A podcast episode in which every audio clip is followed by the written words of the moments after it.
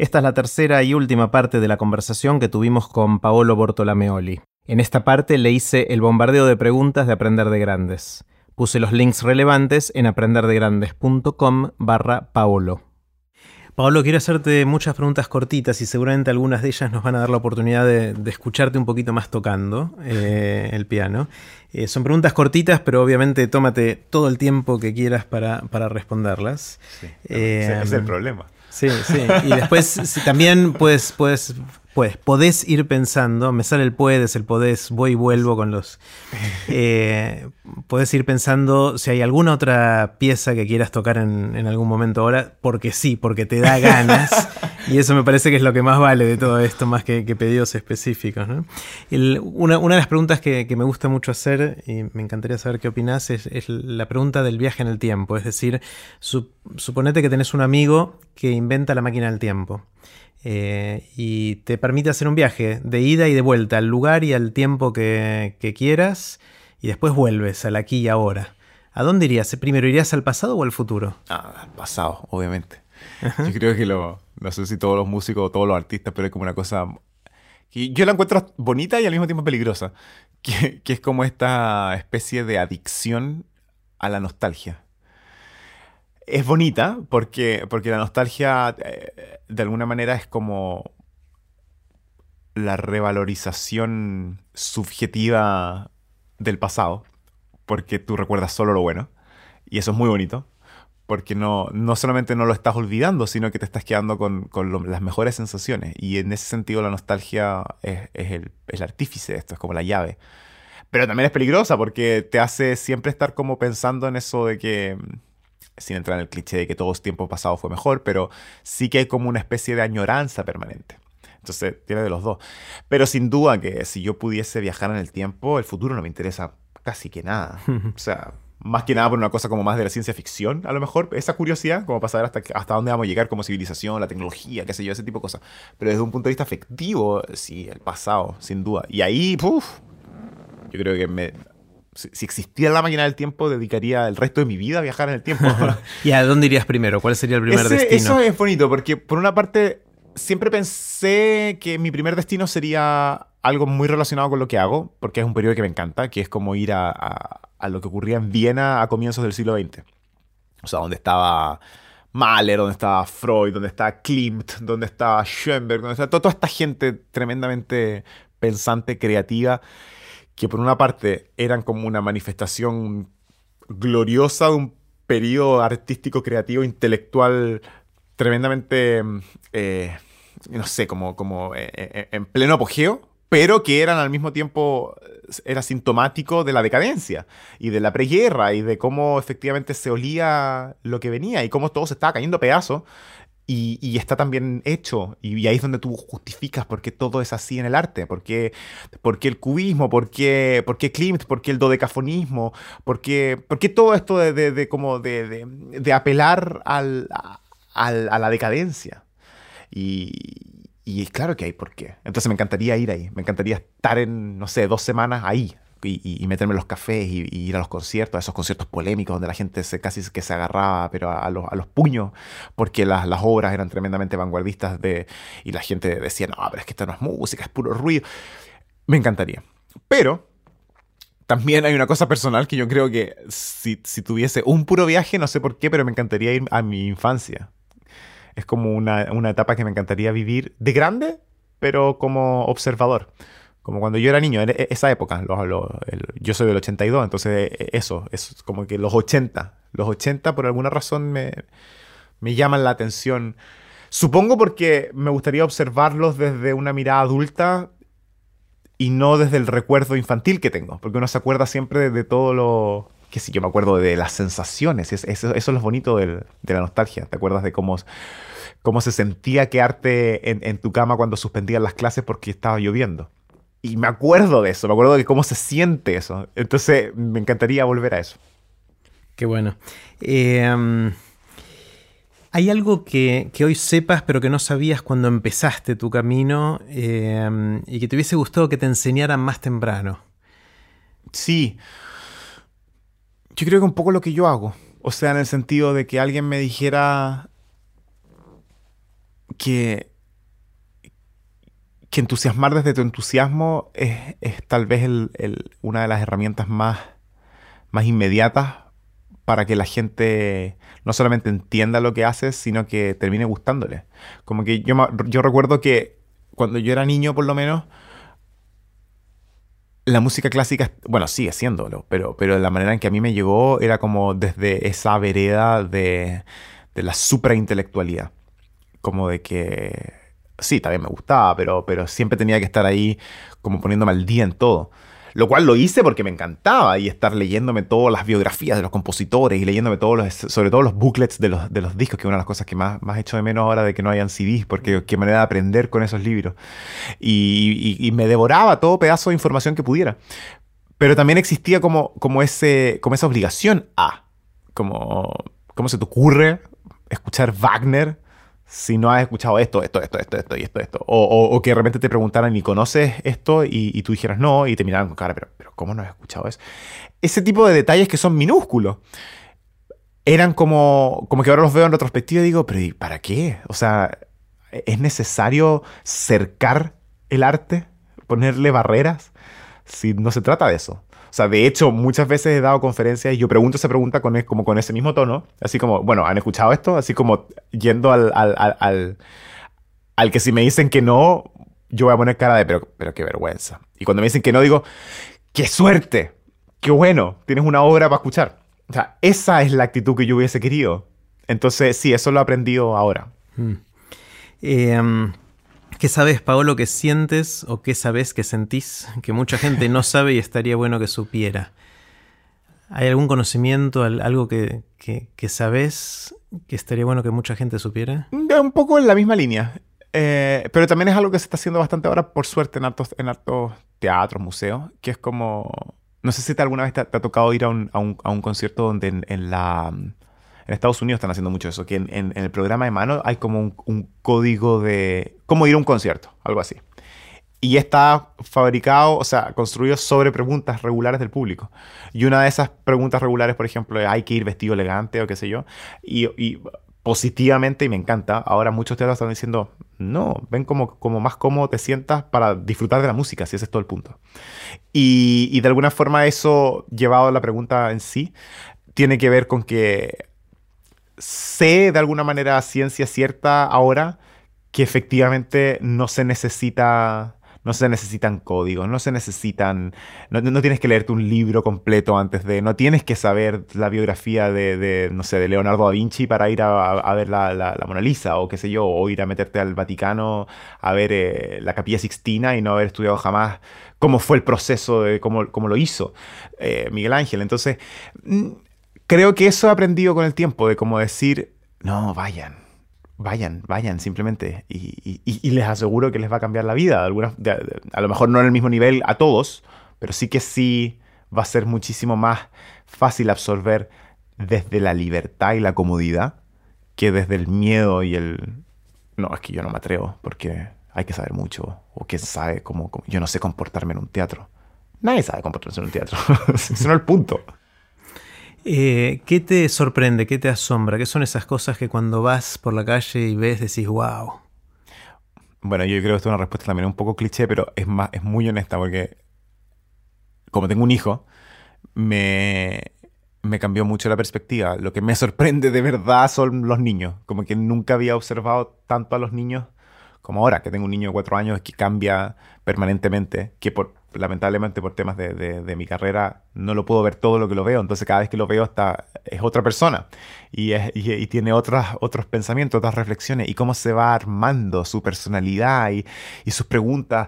Y una de las cosas más hermosas que yo sé que todo el mundo lo dice, que todo el mundo que tiene hijos, pero es que realmente es cierto, el cómo somos sin temores, sin prejuicios, sin sin, nada, somos absolutamente espontáneos. Y eso me emociona porque es tan bello ver que es, así somos. Y todo lo que nos convertimos son, son desviaciones de nuestra naturaleza. Y cuando veo que la naturaleza del ser humano realmente es, hermosa, como que me hace siempre mantener la fe en la, en la humanidad. Porque la materia prima es bella. Es bella y está llena de, cosas muy genuinas y bondad, y inocencia, transparencia, honestidad. Entonces me, maravillo cada vez que, mi hijo sale con algo, no sé, una pregunta, una reflexión, un decir algo que uno de grande no diría. Lo único que hace son, me, hace es, sonreír porque es como, wow, ojalá, ojalá, por lo menos a, él ya no se lo olvide. Seguramente sí, porque todos pasan por eso, pero a uno que ya se le olvidó cómo ser así, lo único que quiere es que a ese ser no se le olvide. Pensando en el impacto que tenemos con lo que hacemos, eh, muchos de nosotros tenemos eh, la expectativa de que ojalá podamos aportar algo a nuestro entorno, eh, ojalá algo positivo y que, dure en el tiempo.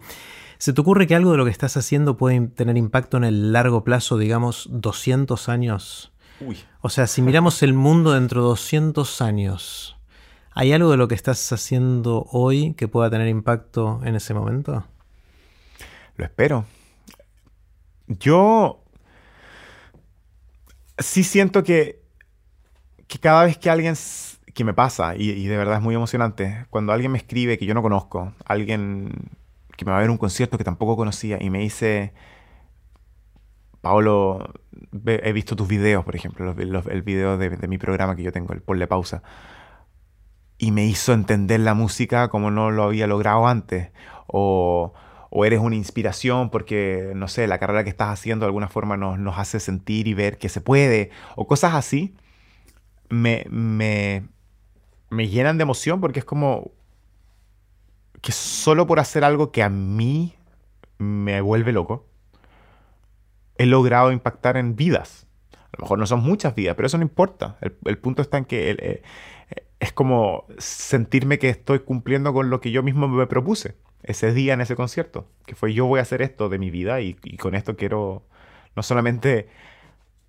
autorreplicar esta sensación, sino que tratar de llevársela al resto. Entonces, no sé, 200 años son, es bastante. A lo mejor si lo vemos medio en, generaciones eh, descendientes de aquellos que, que, a lo mejor hoy me dicen, me cambió algo que tú dijiste, o ese concierto me impactó, o tu programa me hizo entender la música de distintas formas. O yo soy profesor de música y ocupo tu programa y resulta que como que se nos abrió todo un campo. Cualquiera de esas cosas que tienen que ver con que toqué una vida, siento que es como misión cumplida entonces, sin habérmelo propuesto solo por eso, porque al final tiene que ver con que a mí me, apasiona. En Ponle Pausa, que es el programa de, televisión, internet, que, son videos que, están online, eh, Contame rápido qué es lo que, haces en el programa para todos. En, Ponle Pausa son, son cápsulas. Nosotros le llamamos cápsulas porque no llegan a ser episodios grandes de, de, 20 minutos, ni mucho menos. Son 6 minutos cada uno. Ese es el promedio más o menos.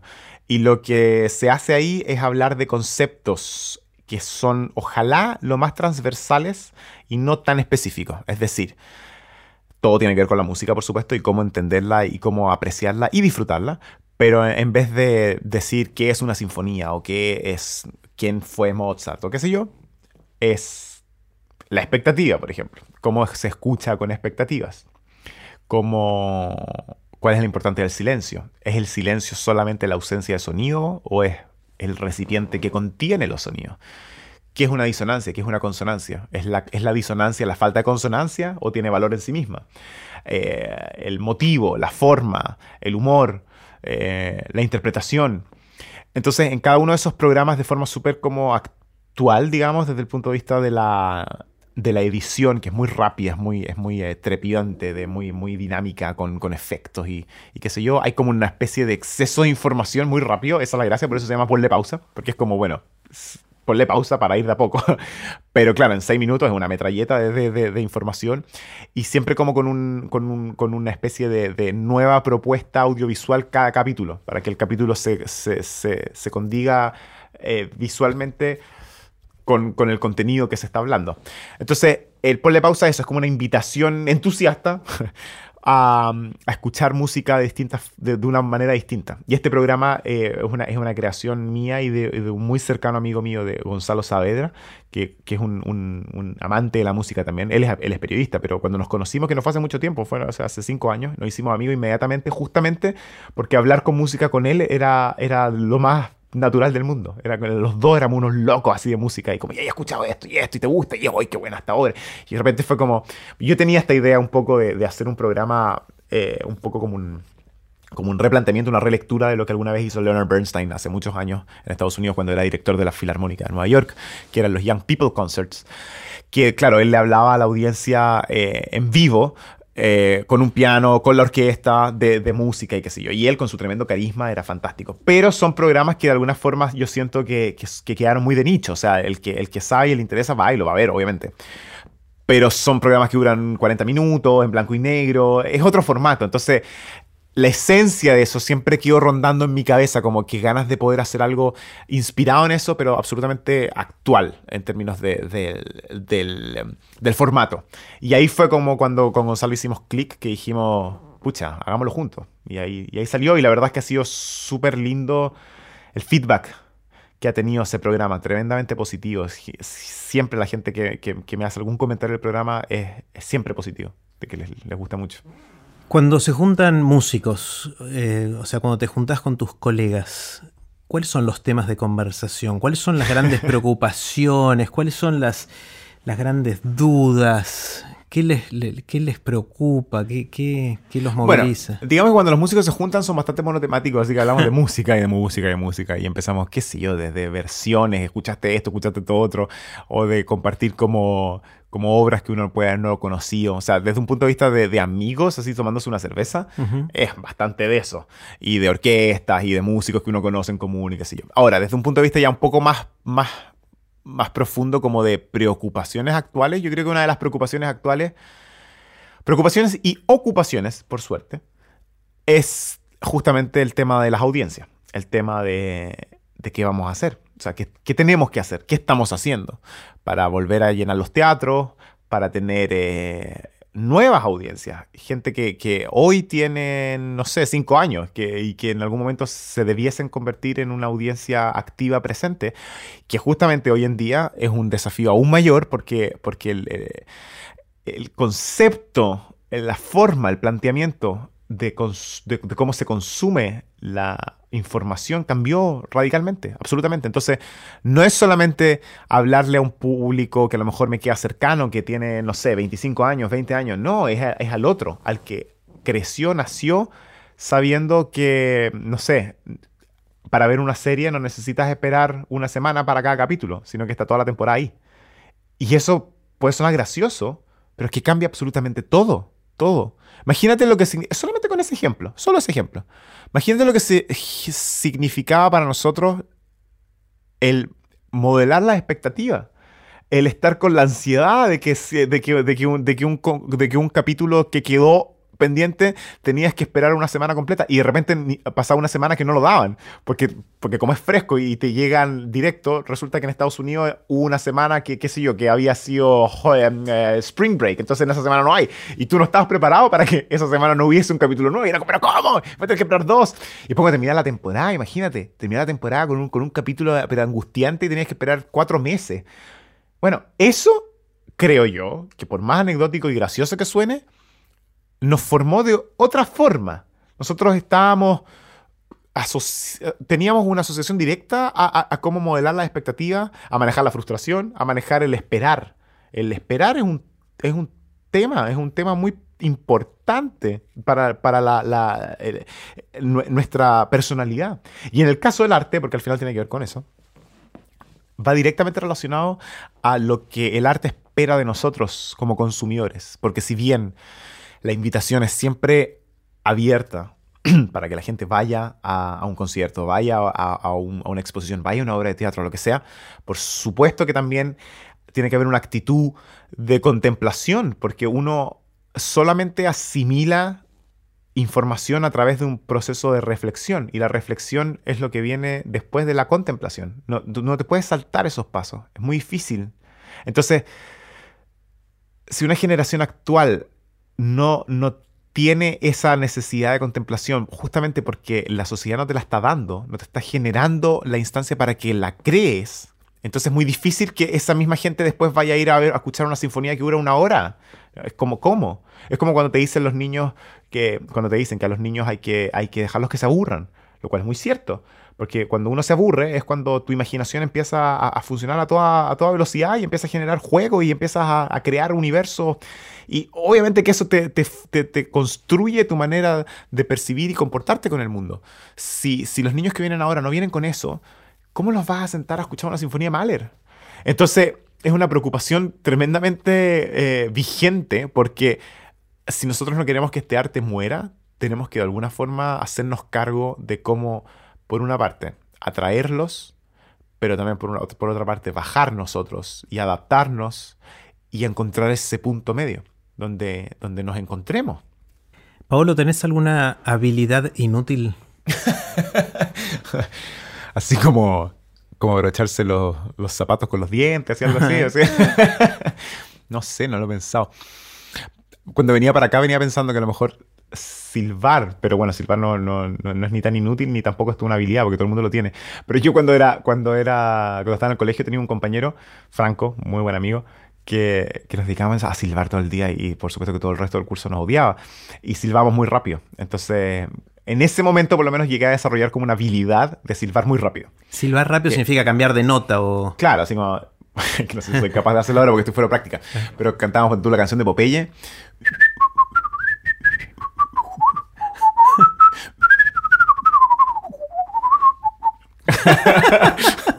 Era como, ok, esto no le sirve a nadie.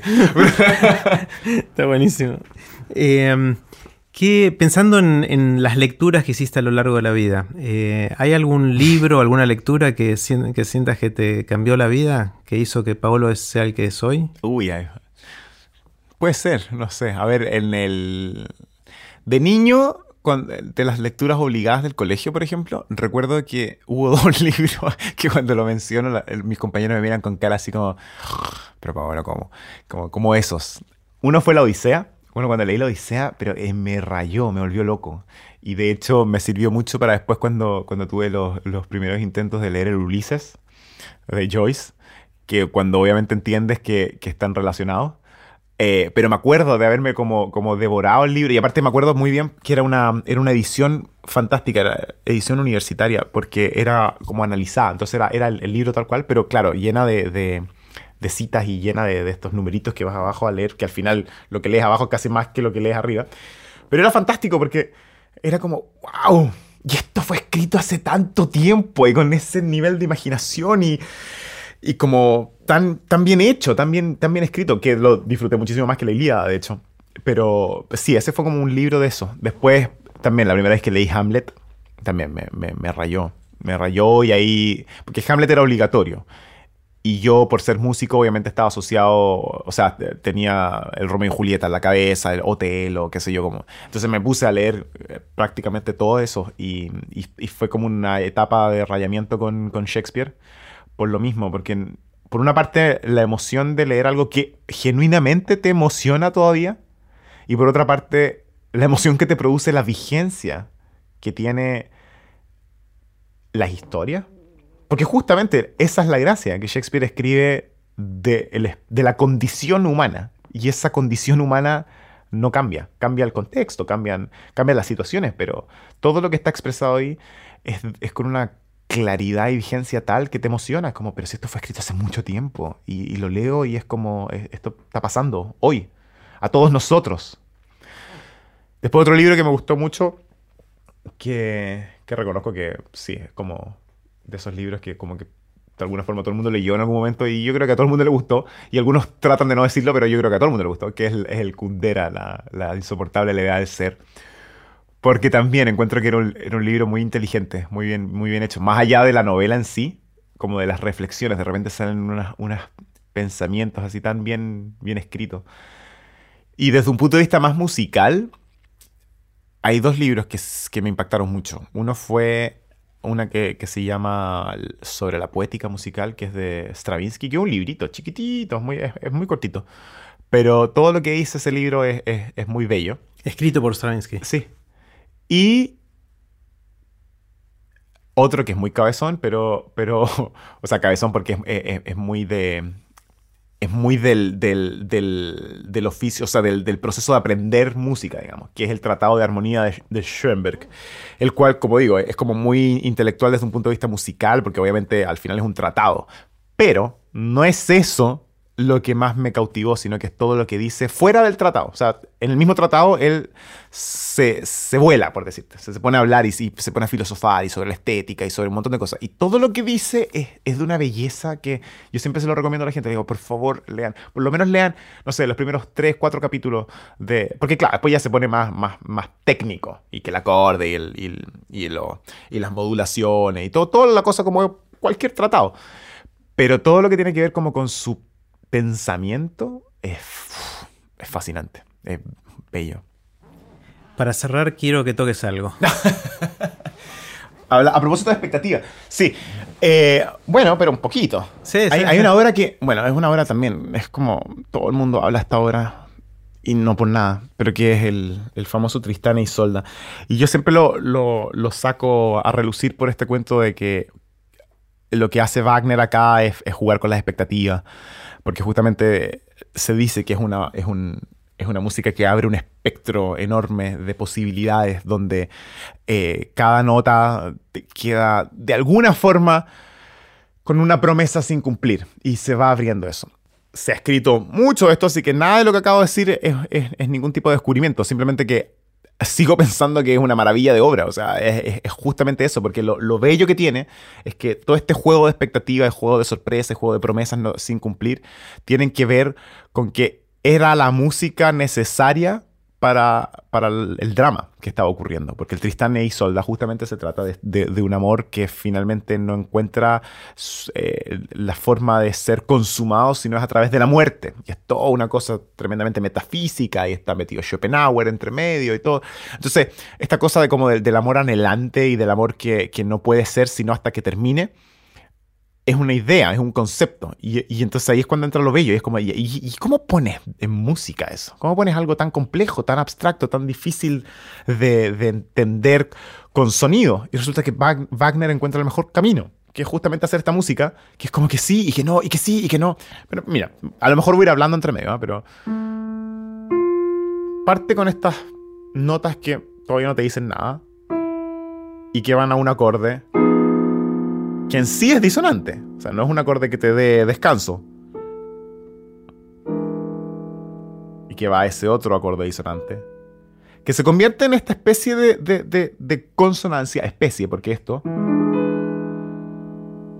Tu sentido común musical te dice que si yo toco esto, es como, ah, claro, eso es lo que yo esperaba, ¿no? Uh -huh. Tiene ese sentido. Pero resulta que no va a eso. Va a la nada a un silencio eterno. Y después viene una segunda idea. Que es la misma, pero un paso más arriba, digamos. Que de por sí genera más ansiedad todavía. Y la misma idea. De un acorde que quiere resolver algo que otra vez no es nada. Y una tercera vez. Más adelante todavía.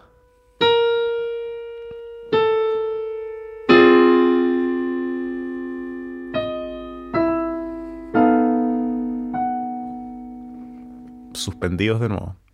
Pero Wagner lo repite.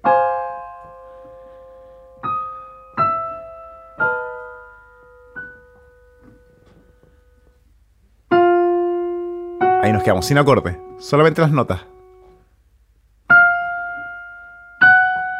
Y ahora lo que parece una llegada, porque sí, es como, ah, por fin. Llega un acorde que tampoco es lo que esperamos. Y empieza un camino de puras preguntas sin respuesta.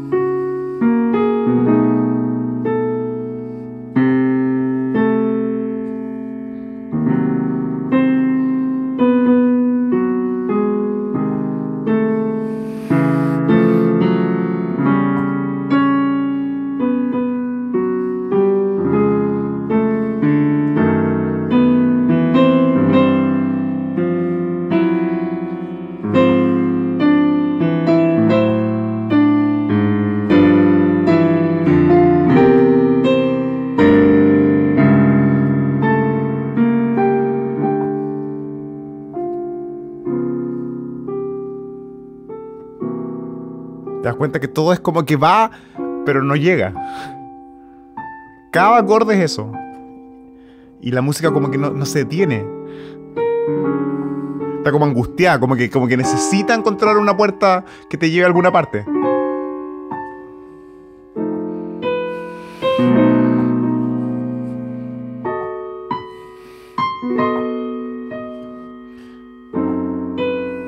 Bueno, y así por cinco horas de ópera, que es una maravilla porque realmente te, maneja la emoción y la, expectativa, literalmente, de una forma que es, un, es, agotador, que obviamente también está asociado mucho al erotismo, es una música tremendamente erótica, sin duda, pero es un erotismo que finalmente se termina sublimando con esta idea de que es un amor no consumado hasta la muerte. Y esta cosa de hasta la muerte, musicalmente está representado porque justamente después de tres actos de esta música así de intensa, finalmente, cuando mueren, llega a un acorde que te da esa paz que no te produjo este primer acorde. Entonces, es una maravilla de obra porque la música no podría haber sido otra música. Ese es el punto. Es como la música que tenía que ser para ese texto, para esa, para esa obra. Y es una, bueno, una obra que, que amo. Qué bueno, bueno, gracias. Eh, ¿Qué puede hacer la gente que quiera seguirte? Estás viajando mucho y, dirigiendo orquestas en muchos lugares del mundo. ¿Hay algún lugar donde esté tu calendario para que la gente... Sí, en mi página, tengo una página web de hecho, que es, eh, bueno, es medio difícil porque mi apellido es difícil, pero es eh, paolobortolamioli.com. Perfecto. Igual voy a poner todos los links relevantes, lo que mencionamos en aprenderdegrandes.com barra Paolo, así es más fácil. Eh, así que ahí pueden encontrar eh, el link a, tu página. ¿Y qué más? ¿Usas las redes sociales? Sí, sí. Sobre todo Instagram últimamente. Bueno, Facebook también, pero sí. Sí, ocupo las redes sociales. Lo que, sí soy pésimo para tuitear. Todos los días me digo, ya, hoy día voy a, voy a empezar a tuitear. Pero a veces digo, ¿pero qué digo? No sé qué, no, no sé qué decir. no sé, es una costumbre, pero, pero sí, también tengo Twitter bueno, bueno, Pablo, gracias. Pronto, eh, o, quizás ya cuando estén escuchando esto, va a estar tu charla TED publicada. Eh, así que también voy a poner el link a, la charla TED que diste y los invito a todos a que la vean, que la escuchen, porque mm, algunos de los temas los mencionamos hoy, otros no, y creo que es muy complementaria con la conversación que, tuvimos sí, hoy. Absolutamente. Eh, bueno, aprendí un montón, Pablo, gracias. gracias a ti, lo disfruté muchísimo. Gracias por la invitación. Ahora sí, así terminó la conversación que tuvimos con Paolo Bortolameoli. Espero que les haya gustado tanto como a mí.